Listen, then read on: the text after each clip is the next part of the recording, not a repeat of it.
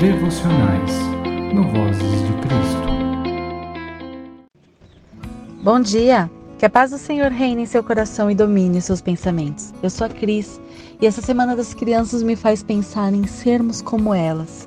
E por isso vamos meditar em Mateus, capítulo 19, versículos 13 e 14, que diz assim: Então trouxeram-lhe algumas crianças para que lhes impusesse as mãos e orasse por elas. Os discípulos, contudo, os repreendiam, mas Jesus lhes ordenou: Deixai vir a minhas crianças, não as impeçais, pois o reino dos céus pertence aos que se tornam semelhantes a elas. Devocional de hoje tem como título Desde Pequeno. A cultura judaica figurada nessa passagem de Mateus 19, 13 e 14 representa a importância de ensinar a tradição de fé para os filhos desde pequenos. Essa cultura reproduz a tradição na crença de que a fé se constitui e fortifica em alguém a partir do ouvir a palavra de Deus, que é descrito e é ensinado por Paulo em Romanos capítulo 10, versículo 17. Essa prática ainda dá relevância à importância de levar os filhos para serem abençoados pelos rabinos, que para nós cristãos seriam os pastores. Atitude reforçada pelo hábito familiar da bênção proferida pelos pais aos seus filhos.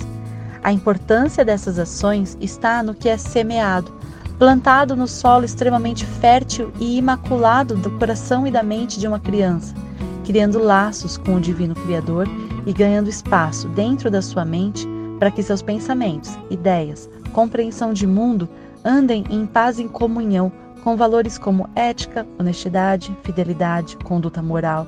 E criando esses valores alicerçados na fé, temos um ser humano com inteligência emocional adequada para deparar-se com as inconstâncias e divergências de um mundo governado pelo maligno, sem abster-se ou contaminar-se.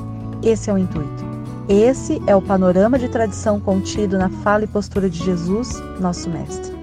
A fala de Cristo, além de exortar para a necessidade de mantermos essa prática, de conduzirmos as nossas crianças desde cedo dentro de um entendimento no ambiente de aprendizado constante a respeito da nossa fé, de quem é Deus e de como encontrá-lo, traz também à tona o alerta a respeito de nós, adultos, vigiarmos a nossa própria conduta e caminhada para identificarmos a qualidade do solo do nosso coração e mente quanto aos ensinamentos e práticas de tradição de fé.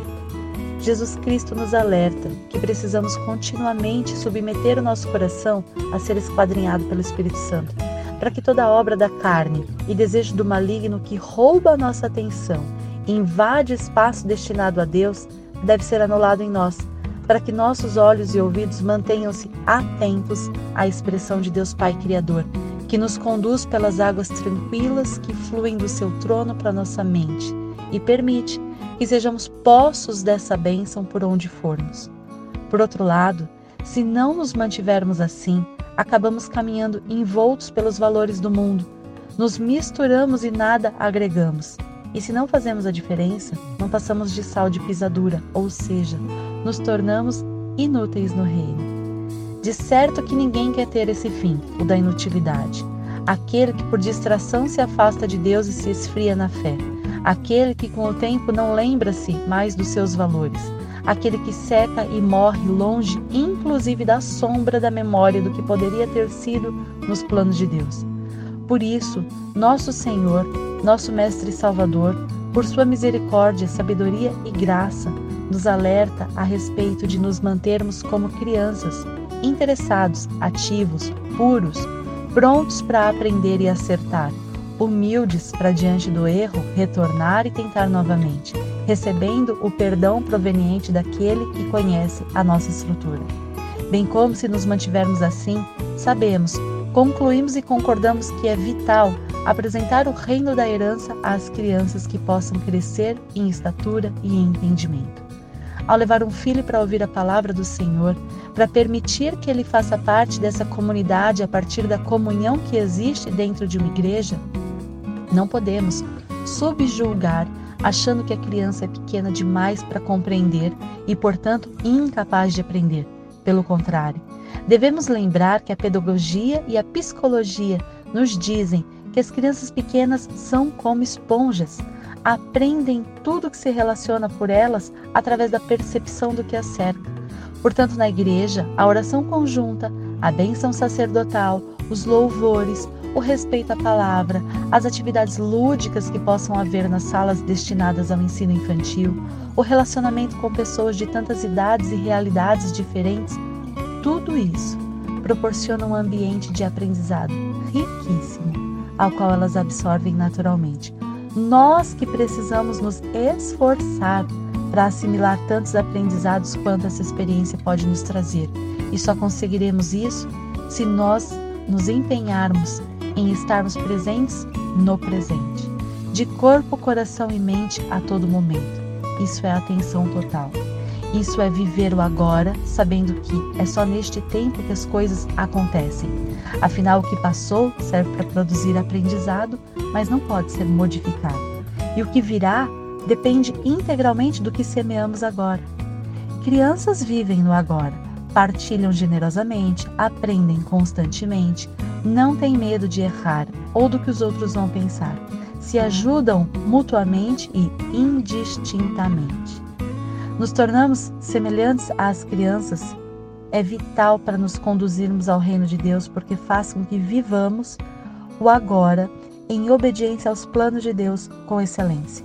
Permitir que elas acessem o amor de Jesus, o conhecimento de sua raiz de fé, é garantir que tenham uma vida adulta emocionalmente e espiritualmente seguras.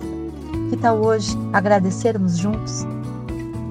Pai amado, Senhor Jesus, Espírito Santo de Deus, nós te agradecemos por este dia, por esta manhã maravilhosa, por despertar com saúde, com liberdade de pensamentos, liberdade de expressão, liberdade de movimentos. Te agradecemos pela oportunidade de ouvir a Sua voz nos alertando que devemos nos manter como crianças Devemos nos manter puros e imaculados. Devemos nos manter atentos, interessados. Devemos nos manter, Senhor Jesus, pessoas que olham para o seu agora com desejo de vivê-lo, tendo aprendido com o que passou e interessado, Pai do céu, em viver um futuro melhor, sabendo que a caminhada para o futuro passa essencialmente pelo agora, Pai. Te agradecemos porque o Senhor nos lembra disso. Te agradecemos também porque o Senhor nos ensina o quanto é importante carregarmos os nossos filhos para as igrejas, para serem abençoados, Pai do céu, para aprenderem a Sua palavra, para crescerem em estatura e em entendimento de fé. Te agradecemos, Senhor, por tudo que o Senhor faz por nós e pedimos que neste dia o seu maná seja derramado dos céus na nossa vida. Que o seu maná produza, Pai do céu, tudo aquilo que as nossas ações não podem produzir. Traga, Senhor Jesus, cura aos enfermos, paz aos atribulados, consolo aos enlutados.